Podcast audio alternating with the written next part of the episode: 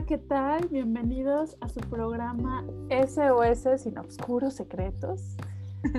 Les doy la bienvenida, Xochil Mesa y mi querida amiga Gaby Rivera.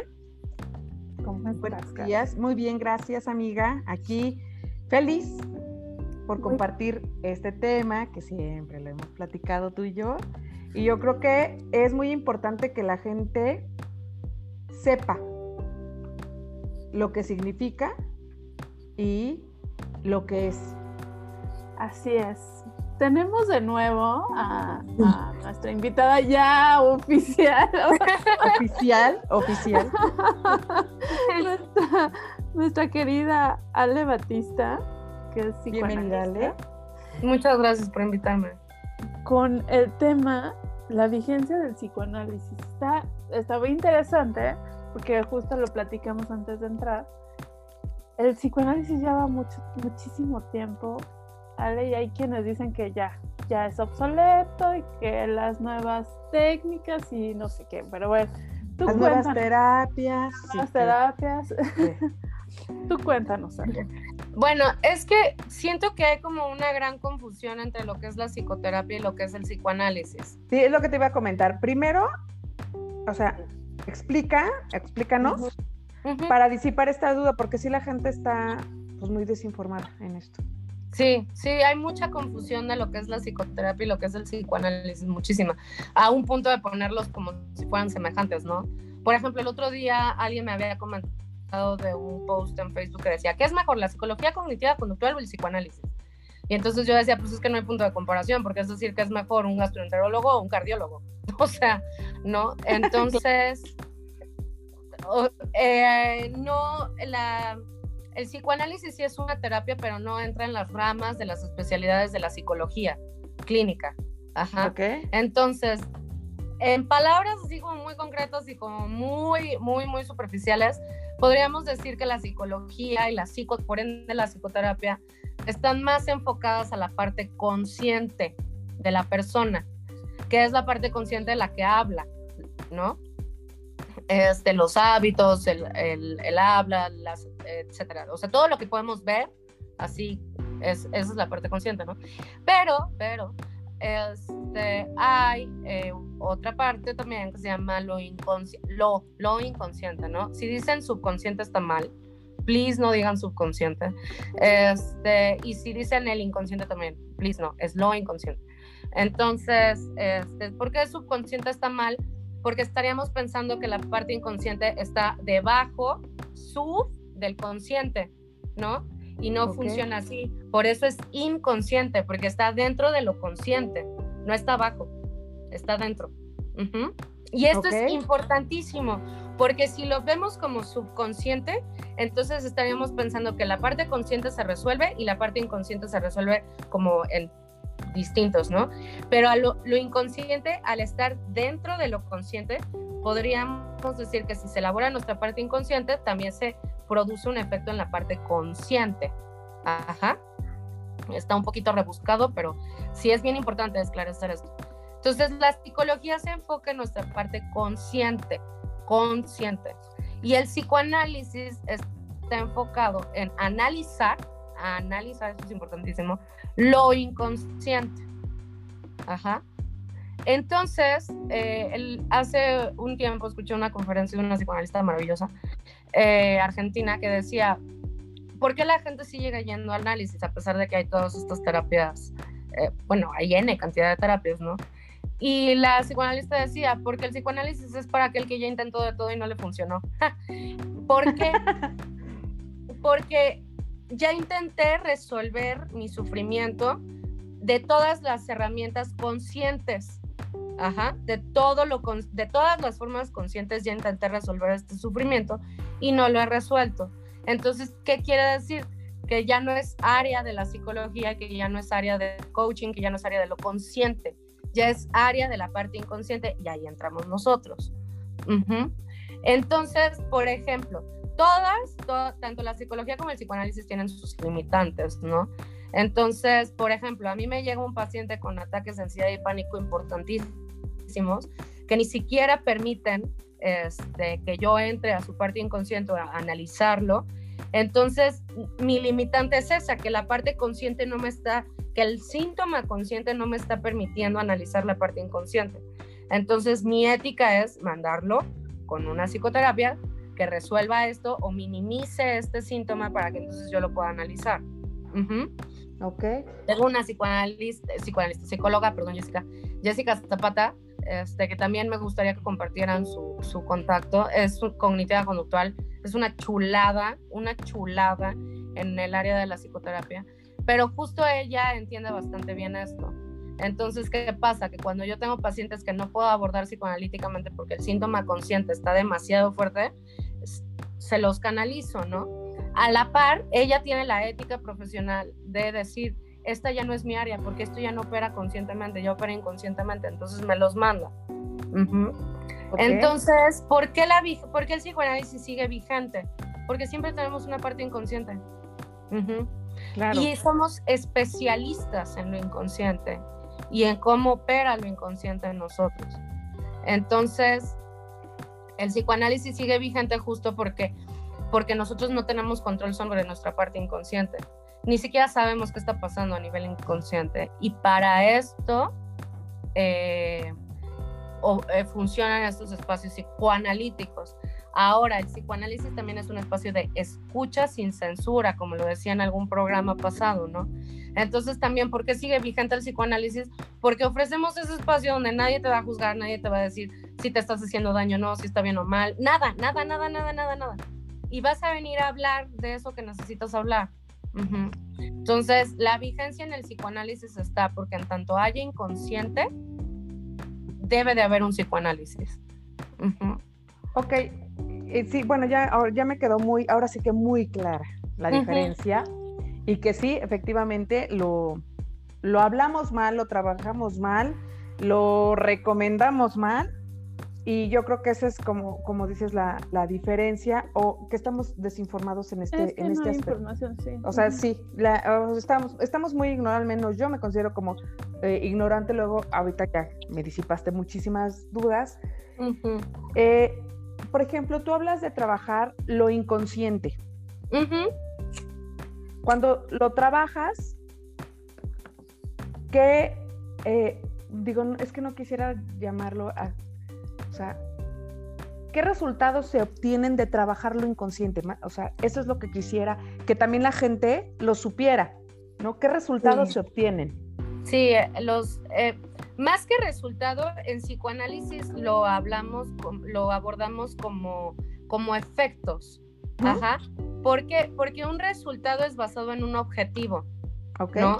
Y, eh, por ejemplo, uno llega a psicoterapia y yo me llevo muy mal con mi mamá, ¿no? Entonces, el objetivo de la psicoterapia es que te lleves bien con la mamá, ¿no? El resultado va a ser que te lleves bien con la mamá. Como acá no sabemos cuál es la necesidad inconsciente, no diría un psicoanalista, este, el paciente siempre llega al consultorio para perder la razón, ¿no? Entonces, es bien común que el, que el paciente llegue a análisis así de que vengo a resolver el tema de, de, de pareja, ¿no? Y ya empieza a analizar si se da cuenta que el problema no era la pareja, que el problema era el papá o la mamá. O, claro. ¿Sí me explico? Entonces, nosotros no tenemos un objetivo, bueno, nuestro objetivo es analizar, obviamente, este, pero no tenemos como un objetivo fijo de metas terapéuticas porque no sabemos qué va a pasar en el diván, no sabemos qué va a decir lo inconsciente y qué necesita elaborar lo inconsciente, ¿no? Entonces, eh, ¿cuáles son los efectos del análisis? Ok, la escucha disminuye la angustia, ¿no? Y aunque uno se pueda angustiar dentro del consultorio, este, la propia escucha analítica va a disminuir esa angustia. Efectos del análisis este, es que estos juicios de bueno, malo, sano, no sano, lo correcto y lo incorrecto se disipan.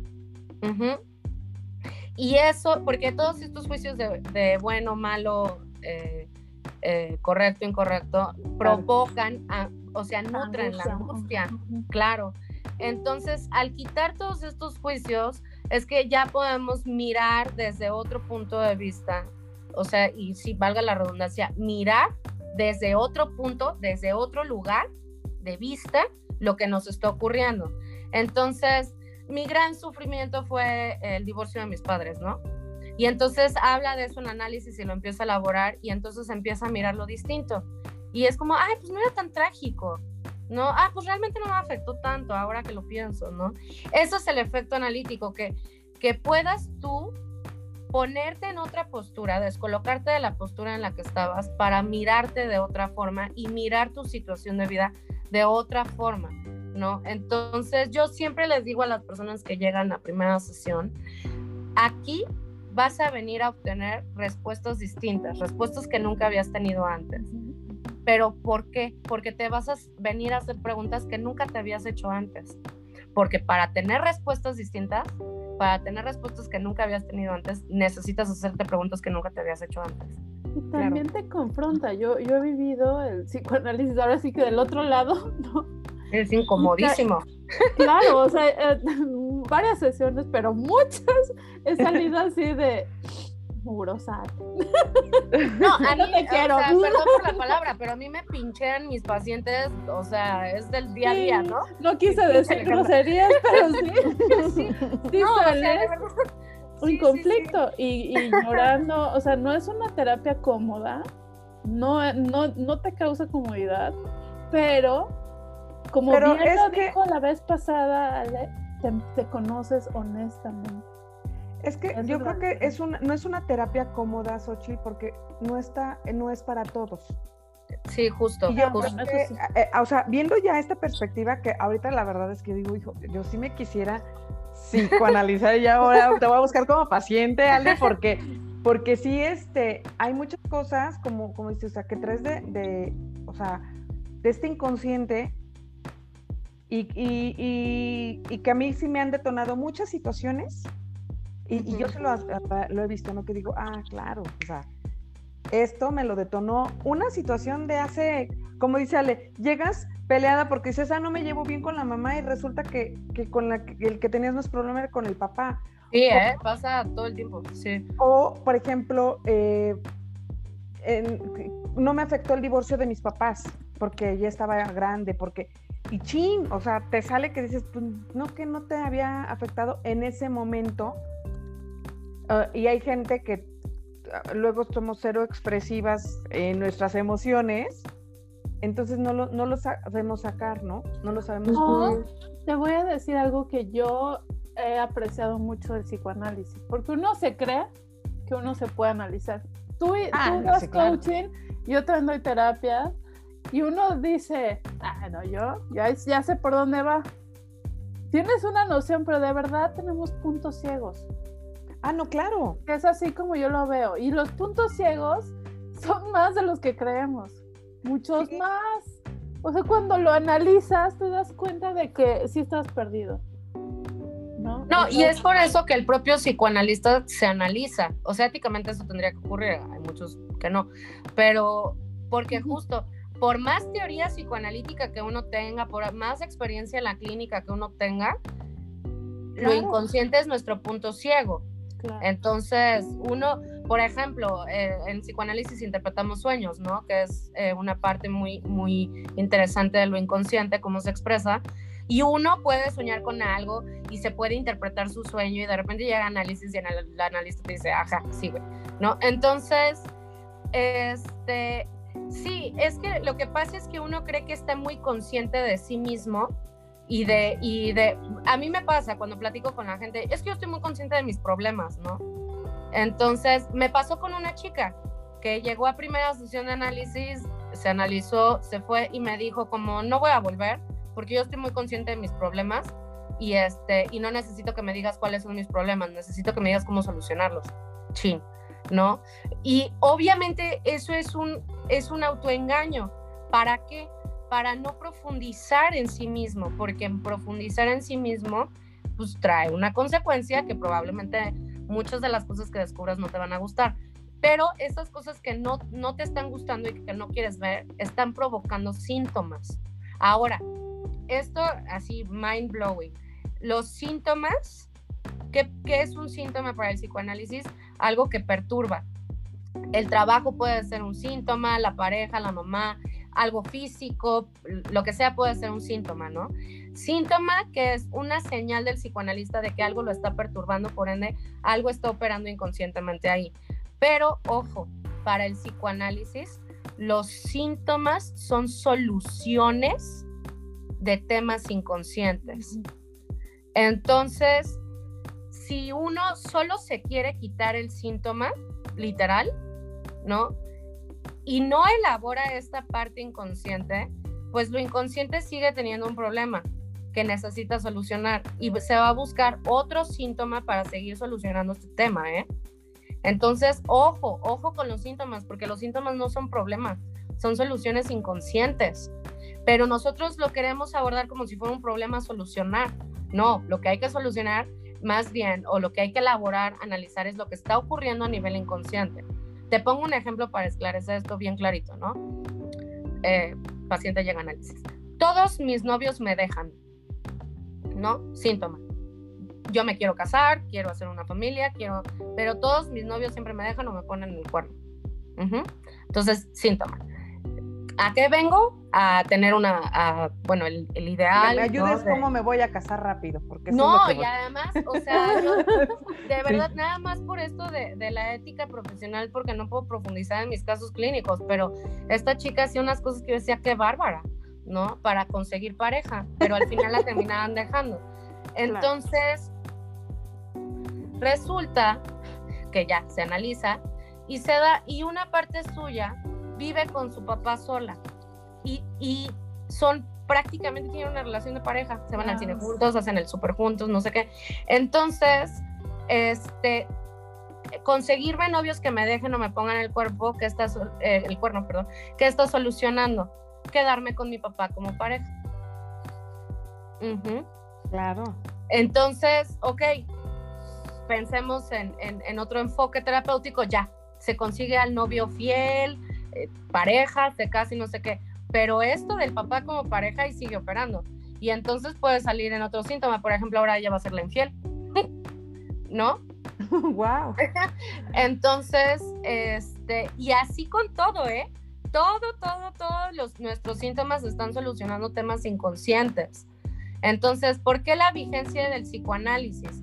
Porque cuando uno hace este conocimiento profundo y se hace consciente de sus, de sus sufrimientos inconscientes, ya puede tomar una decisión sobre lo que está ocurriendo.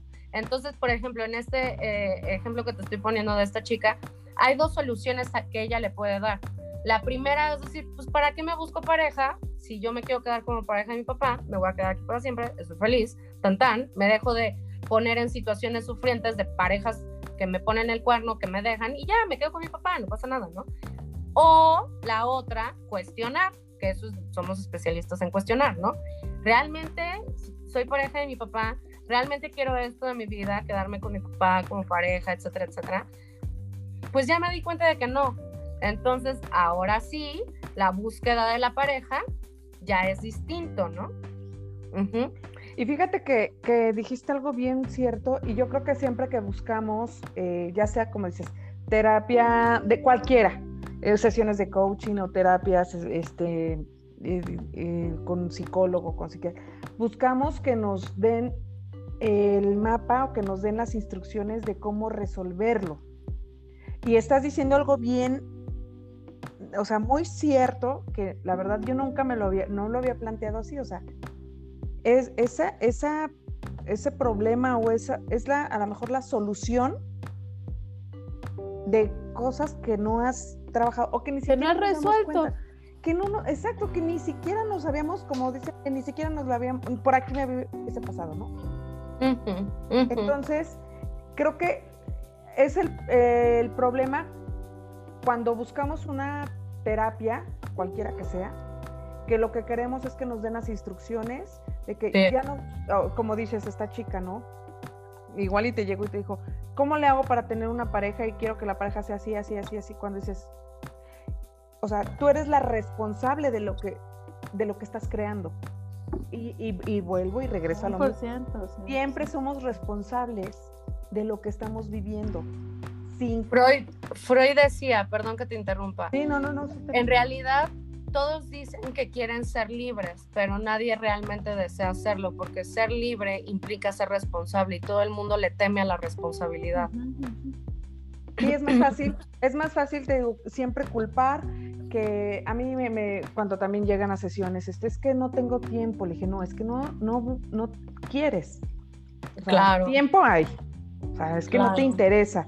Ah, es que porque, de típico, es que como no tuve las oportunidades, no, no tuviste las ganas, punto. Es que em, porque tengo hijos, yo también y lo hago, o sea, siempre ponemos o nos ponemos esos y, o justificamos el no actuar, que, que también justifico el que no, este, ya no voy a estar con esta persona porque, híjole, ya me di cuenta que es bien mala persona. O, o, no, no dejo a, tal persona porque pues es que tengo esto, ¿sí? O sea, siempre justificamos. Yo creo que, no sé si, si coincidan conmigo, que a lo mejor tenemos miedo al enfrentarnos. Por supuesto. Ah, ese es el mayor temor, sí. Y, eso es el motivo de angustia, ¿eh? En terapia, y, por eso se van. responsable, claro. Es que creo que el mayor, mayor es la responsabilidad. Porque cuando tú dejas toda la responsabilidad a ti, digo, tiene también sus beneficios, obviamente, pero el tema al principio es hacerte responsable de ti. Claro. A ver, ¿no? Ahí está el, gran tema. Y sí, yo siempre les digo, o sea, ¿estás dispuesto o sea, realmente cuestionate, ¿estás dispuesto? Porque tienes que responsabilizar, porque te vas a confrontar, porque vas a escuchar este, vas a escuchar verdades incómodas. Eh, ¿Estás dispuesto, realmente estás dispuesto a esta libertad? Porque implica responsabilidad, porque implica confrontarte, porque implica, cuestionatelo, ¿no? Y esto que tú dices, Gaby, eh, es importantísimo también, que el psicoanálisis no es para todos 100%, ¿no? Aquí en análisis hablamos de candidatos a análisis. Ajá, cuando una persona llega, en las primeras entrevistas que nosotros eh, eh, las llamamos así, la persona va a descubrir si es candidata a análisis o no. Y eso... Eh, ¿Y qué factores tienen que... ¿qué, factores influyen ahí? El deseo de analizarse, porque siempre llega una demanda, ¿no?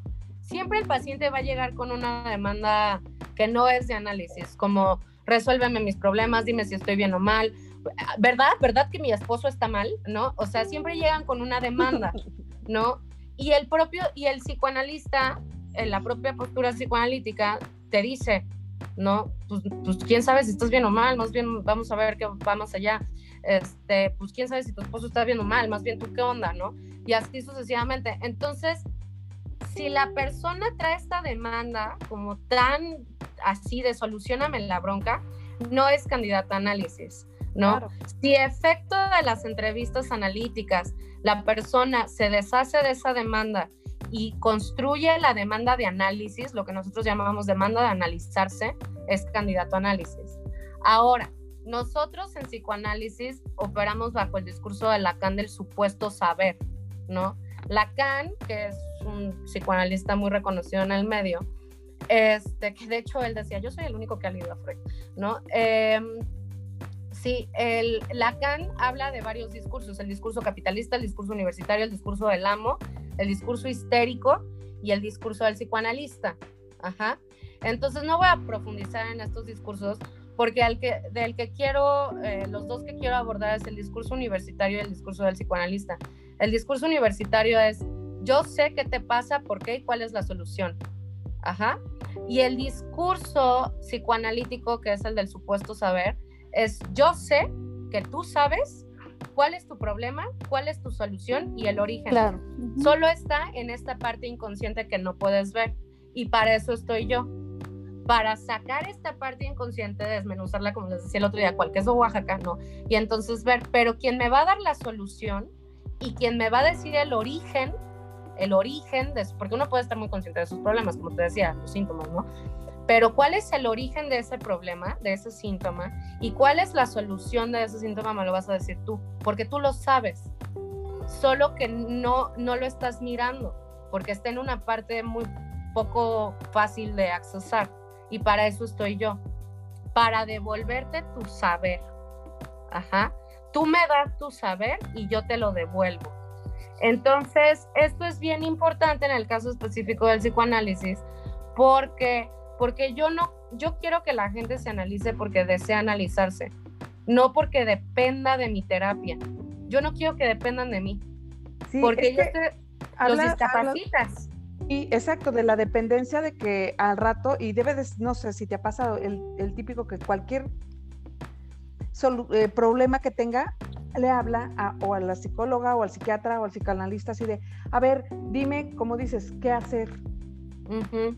¿No? Y si, y si el terapeuta está colocado en el discurso universitario, ¿qué va a hacer el terapeuta? Sí, haz esto, no ah, hagas esto, esto está bien, esto está mal, esto es la solución, esto es lo mejor para ti. Entonces, ¿qué va a pasar con ese paciente?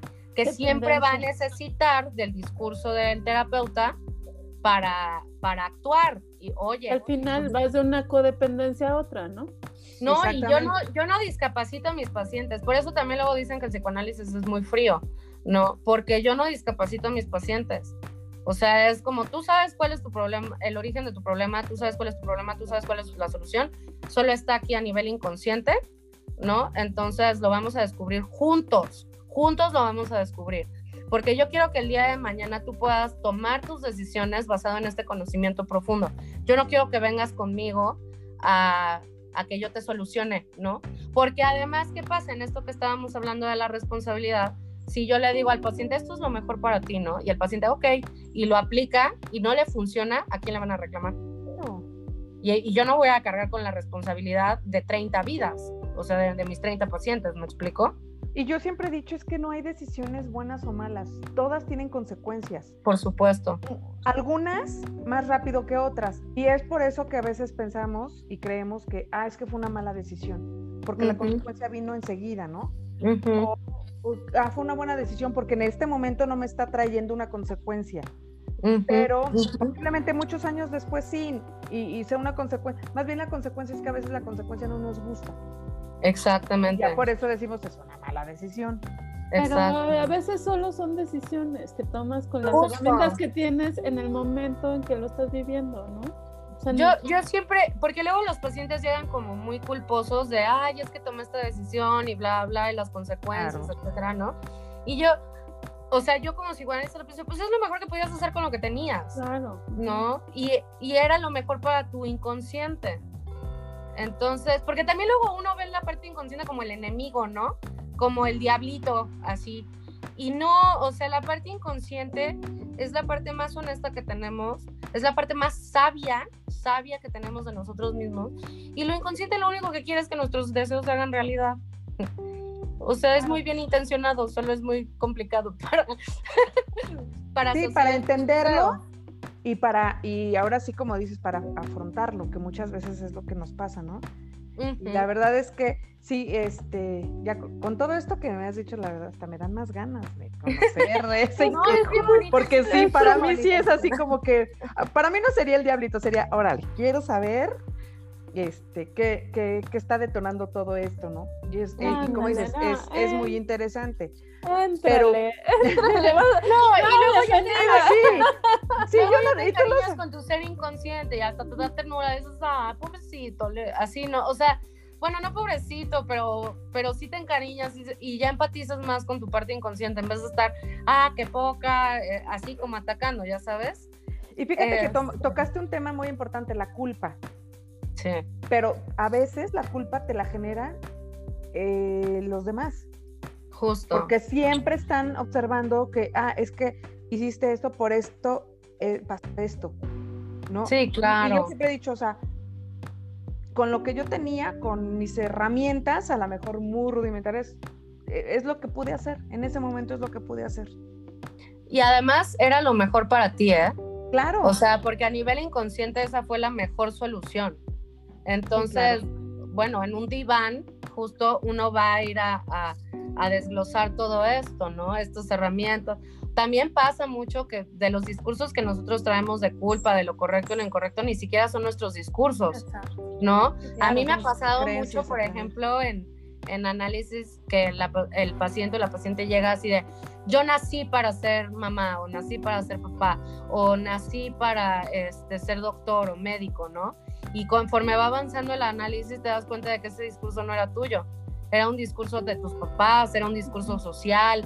Entonces, este, esto también es súper importante en, en el tema psicoanalítico, que uno pueda distinguir cuáles son sus discursos a su singularidad y cuáles son discursos de alguien más, del otro con mayúscula, del que he hablado acá, ¿no? De la mamá, del papá, del hermano, de la sociedad, etcétera. Entonces, es por eso que el psicoanálisis sigue vigente en ese sentido, ¿no? Que en tanto haya inconsciente, bueno, hay material de analizar. No, pero no paras. No, paras. No, es que es lo que te digo, o sea, yo ya cuando llegas. y cada semana es una novedad. Y hay veces que llego y, a ver, hoy no tengo nada, no sé, hoy, hoy estoy súper bien. Y esos son los días más interesantes, ¿verdad? Así de, ah, ok. Sí, la psicoanalista piensa perfecto. Hoy es el día. Es, que es que es un trabajo de, de yo creo que de, del día a día. Sí. Y, te digo, no, yo eh, a veces, como te digo, si he ido a terapias y regreso y voy y vengo y todo, porque no terminas. O sea, no terminas. El, perdón, ¿eh? el, la terapia que elijas la que elijas, yo sí creo que es un compromiso contigo. Sí, por supuesto, el psicoanálisis es un punto de vista muy diferente a, cualquier... Porque yo también muchos años estuve tomando eh, psicoterapia, ¿no? Y un tiempo gestal, o sea, la verdad he probado varias terapias, ¿no? Esta es la terapia que más me ha confrontado, pero que también más me ha descubierto, o sea, me, he descubierto yo, pues. Y siento, a lo mejor el cambio no se nota tanto, pero yo me siento como más, mm, como más, no, no sé si la palabra es cómoda, porque de verdad que hay sesiones que sí estás muy incómoda. ¿eh? Te lo digo con toda No, no, no, pero me refiero a que si eso es lo que en este momento para ti está bien, o sea, te sientes bien, aunque pero es te que enfrenten la a muchas la incomodidad acomoda. Ah, claro. Acomoda ciertas creencias que tienes hacia ti, ciertas creencias que tienes hacia el externo, ciertas... Mm, voy a llamarle limitantes porque sí te limita el creer algo o no de ti o el, o el querer encajar o el más bien el no conocerte, el no ser, em, no apreciarte. Porque claro, hay, hay sesiones en que sales y te caes mal, hay otras que te cae muy mal la psicoanalista, hay otras que, que tus papás te caen gordísimos, nunca, no, no, te puedo decir, hay otras que te dan mucha paz, que son la mayoría, ¿no? Que sí te llenan de paz, de entender, porque vas entendiendo, vas comprendiendo. No es, no, como bien lo dices Gaby, no es una terapia para todos, pero sí es una terapia que yo recomiendo para la gente que se quiere comprometer consigo misma. Y es un compromiso, o sea, de verdad, si es de comprometerte contigo, y por supuesto, ya por ende te comprometes con tu analista, ¿no? Con tu psicoanalista, pero sobre todo contigo, para irte redescubriendo. Y cada día más, ¿eh? Porque te descubres y te descubres y te descubres en distintos procesos y, y te aceptas. Ah, cuando te decía que te caes mal o que te cae mal la psicoanalista, pero también viene este proceso de aceptación, lo que hablábamos en otro programa de aceptar también de la parte, ya, llamémosle obscura por llamarle de alguna manera, porque si algo he aprendido es a, no calificar ya, a, a, neutralizar tanto las emociones como los juicios, como incluso la comida, ¿no? Neutralizar, no hay bueno ni malo, ni saludable ni no saludable, ¿no? Hay que neutralizar también estos, estos calificativos. Y eso es algo que he aprendido gracias al psicoanálisis, a, neutralizarlos.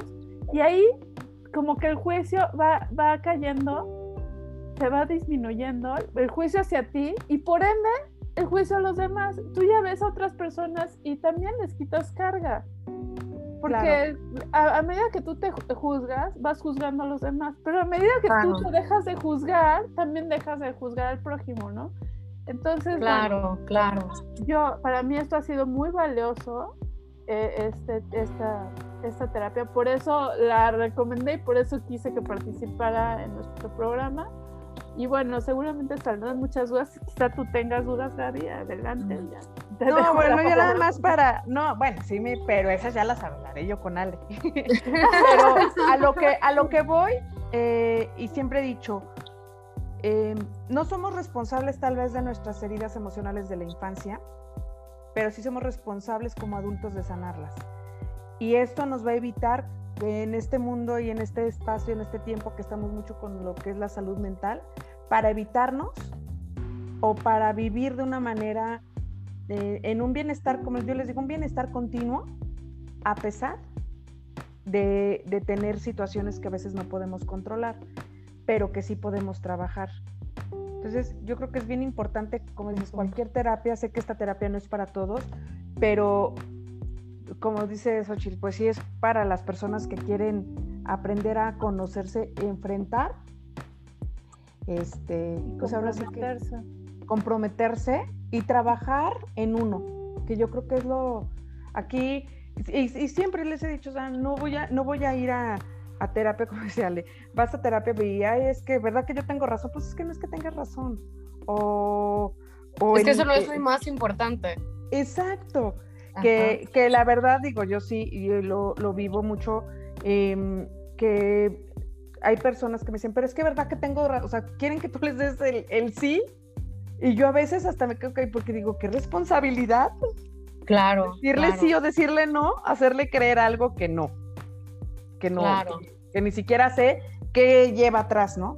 Entonces, pues muchísimas gracias, Ale. La verdad es que no me queda más que agradecerte para disiparnos todas estas dudas, para darnos mucha información y que la gente la tenga a la mano. Vamos a compartir tus teléfonos, tus redes para que te sigan, te busquen y, y bueno, pues no me queda más que agradecerte no, al, este al, contrario, para la gente que se quiere animar a un análisis, es precioso, ¿eh? bueno, a mí me fascina, tanto como analizante como psicoanalista, es un proceso precioso, angustiante, sí, pero precioso al final, porque lo que descubres es precioso, es valiosísimo, es bellísimo. Pero a la gente que esté interesada en el psicoanálisis, sí es importante que sepan que ustedes van a llegar con una postura eh, muy certera, como yo decía, eh, la certeza es locura. Entonces, este, la certeza es locura. Entonces, tú vas a llegar con una postura muy específica con respecto a tu historia de vida, con respecto a ti mismo, y te prometo, te prometo que efecto del análisis, esa postura se va a mover y que vas a, a, ver tu historia de vida de una forma, no hay manera en la que el efecto analítico no te haga mirar tu pasado, tu historia de vida y a ti mismo este, al, igual, igual que como llegaste a análisis, ¿eh? si no, ¿para qué estaríamos? Entonces vas a ir a análisis con una postura muy específica sobre ti mismo, sobre tu historia de vida y vas, efecto del análisis, vas a empezar a mirar tu historia de vida y a ti mismo de una forma totalmente distinta. Y eso me parece a mí bellísimo, bellísimo. Así es. Yo digo, uno, eh, bueno, en psicoanálisis obviamente hablamos mucho de la infancia, del pasado y todo, yo, siempre le digo a quien sea, paciente, no paciente, quien sea, si vas a mirar tu pasado, que no sea para nutrir un sufrimiento. Si vas a regresar al pasado, que sea para ver si lo puedes mirar distinto, ¿no? A como lo estás mirando que te está haciendo sufrir. Si nada más regresas al pasado para seguir nutriendo este sufrimiento, ahí te vas a quedar. ¿eh? Claro. Esto yo lo digo como psicoanalista, que trabajamos mucho con la historia de vida. Ok. Así es. Pues muchísimas gracias. Al contrario. Por todo quedamos todas reflexivas así ya. Ya filosofando mucho. Sí. no, al contrario, muchas gracias por invitarme. A mí me encanta estar aquí. Muchísimas gracias. Pues esto fue una vez más SOS Sin Oscuros Secretos. Escríbanos al mail SOS arroba consultoraterra.com. En Instagram estamos en SOS Sin Obscuros Secretos. Mándenos mensajes y ahí les estaremos compartiendo los datos de Ale. Gracias, Ochi. Muchísimas gracias. Nos vemos. Gracias, Gaby. Gracias, Ale. Bye. Nos vemos. Bye bye.